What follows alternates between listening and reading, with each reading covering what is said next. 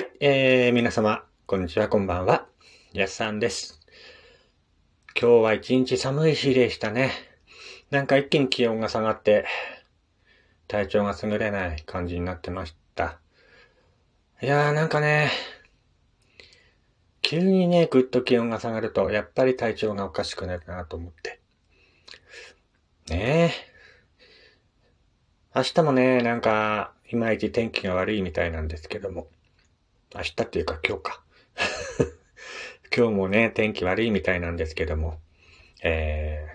ー、暖かい格好してね、えー、頑張っていきましょうね。なんかね、いいことないなと思って最近思うんですけど、頑張ってればなんかいいことあるかなと思ってね、日々生きてるんですけど、なかなかね、生きてると辛いことが多いなと思って。まあね、パーッと、パーッとっていうのはね、なんか最近思いっきり笑ってないなと思って、ふと気づいたんですよね。思いっきりなんか最近笑ってないなっていうことが気づいて。ああ、これじゃダメですね。もうちょっと、頑張って働こうって。なんかね、ほんと今日はね、空を見て、なんか自分の悩みとか、ちょっと考えてた時間がありましたね。まあ、そんな話は置いといて、えー、本日は日付が変わりまして3月の15日、えー、火曜日になりました。本日の誕生花は、クンシラン、イベリス、忘れなぐさ、白いスイートピーとなっています。えー、中でもね、忘れなぐさの花言葉は、真実の愛、私を忘れないでっていう花言葉です。この花言葉の由来は、中世ドイツに伝わる悲しい恋のお話が由来となっていると言われています。ドイツにいたルドルフっていう方が恋人のために花をね、えー、取ろうとして誤って川に流されてしまいました。ルドルフは最後に恋人に向かって、僕を忘れないで、と言って亡くなったそうです。恋人は彼を忘れないように最後の言葉を花の名前にして彼の墓に花を毎日添えたそうです。これが忘れなぐさという名前につながっていると言われています。なんかこう考えると、とても悲しいね、お話が元になっているのかなと思って。忘れなぐさ。なんかの歌にもありましたよね、忘れなぐさっていう歌詞が。尾崎豊だったかな。なんか忘れなぐさっていう、えー、歌詞があって、なんか昔からね、忘れなぐさっていう花の名前が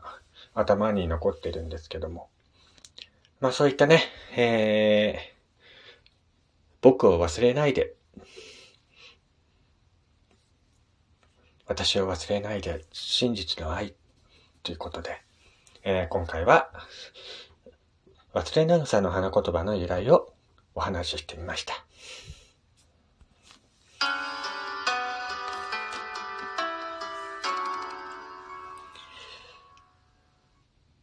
はい、どうもです。えー、やすさんです。えー、こんばんは、おはようございます。かな今の時間帯はね。えー、時刻が12時を回りまして、12時ちょっと過ぎた感じなんですけども、えー、皆さんいかがお過ごしでしょうか。えー、岩手でアナログイラストレーターをしております私がね、ゆるっといろんなことを語っていく、やすさんのゆるっとラジオ。今回もよろしくお願いいたします。えー、ラジオトークのアプリから聞いている方はね、ゆるっと、ゆるっとっていうか、えー、リアクションボタンを押していただくととても嬉しいです。今回はですね、えー、ちょっと変わった話をしようかなと思って。モンスの電子事件っていうね、えー、お話をしてみようかなと思って。ました。今ね、あのー、まあ、とある国でね、戦争が繰り広げられている現状なんですけども、そんな第一次世界大戦において、天使が現れたっていう話を今回はしてみようと思います。時は1914年8月23日。第一次世界大戦においてドイツ軍はベルギーに侵攻。イギリス、フランス連合軍が守るモンスを完全に包囲した。やがてドイツ軍の総攻撃が始まった。我々はもう持ちこたえられない。連合軍は、もはや負けを待つだけだった。しかし、その瞬間、天空に奇妙な光が現れた。光はやがて人の形をと、彼らは黄金の衣を身にまとい翼を広げた。天使だ天使が我々を守ってくれている。この奇跡にドイツ軍は動けなくなり、連合軍は勇気を奮い立たせ、ドイツ軍を打ち破ったっていう話があります。まあこれがね、世にも有名なモンスの天使という話ですね。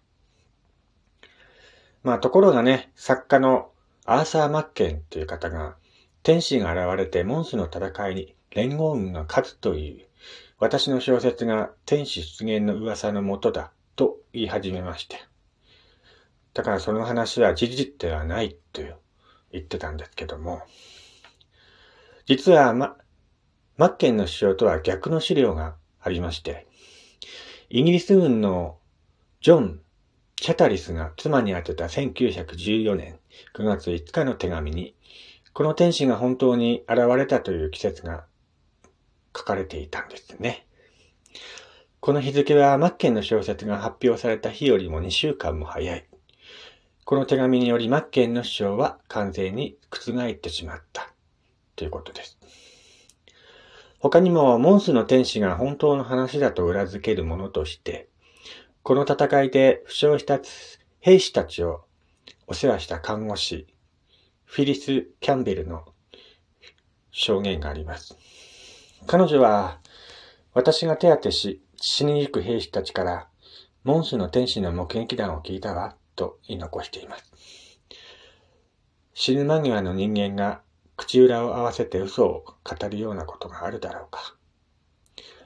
こういったことからね、えー、本当に天使が現れたんではないか、とも言われています。また、最近ではね、最近でもないんですけども、えー、2000年、20年前ですかね、20年ぐらい前、えー、2000年の秋、イギリスの上場現象研究家、ダニー・サリバンが骨董品店にあった第一次世界大戦の記録フィルムとか手紙、日記など大量の資料を調べ驚きの発見をしたということです。これはモンスの天使事件を本当のことだと裏付けるものではないかということなんですよね。その一つは、1914年のモンスの戦いに参戦したウィリアム・ディーティという軍人が残した天使の姿を写した写真が残っていたっていうことなんですよ。デイティは連合軍の演習場所だったウッドチェスターパーク内で起こった兵士の死亡事故の話を聞きつけ、そこに現れると噂される死の天使の出現を待った。そして、デイジーは天使の姿を撮影に成功したのだという。この写真を発見したサリバンは専門家に鑑定を依頼、偽造されたものではないということが分かりました。サリバンはさらに天使の姿を写したモノクロフィルムも発見しています。これは現在アメリカのある映画監督が所有しているという話なんですけども、天使は果たして実在するのだろうかそして、我々の前にね、再び姿を現すことはあるのだろうか。という。今ね、えー、まあ、とある国でね、戦争が行われてますけども、そこの天井にも、もしかしたら天使が現れるかもしれない。僕はそう思ってるんですよね。人が亡くなる瞬間っていうのは生きてるものには見えない何かが見えると言われています。実際に亡くなる瞬間の人はどこを見てるかわからない視線をすることがあります。僕も実際ね、あのー、亡くなる瞬間というか、亡くなる瞬間でもないか。あのー、おじいちゃんがね、亡くなる数週間前かな。なんか見えないものに向かって話しかけていたのを実際に見たことがあるので、もしかしたら人間は亡くなる直前というか、間際というか、そういう瞬間に目には見えないもの、あるいは天使が見えているのかもしれません。では、今回はね、えー、こういった話をしてみました。信じるか信じないかは、ラジオの前のあなたにお任せいたします。それではね、えー、こういった話を毎日配信してますので、ぜひ番組をフォローして、チェックの方よろしくお願いいたします。それではまた次回お会いしましょう。やすさんでした。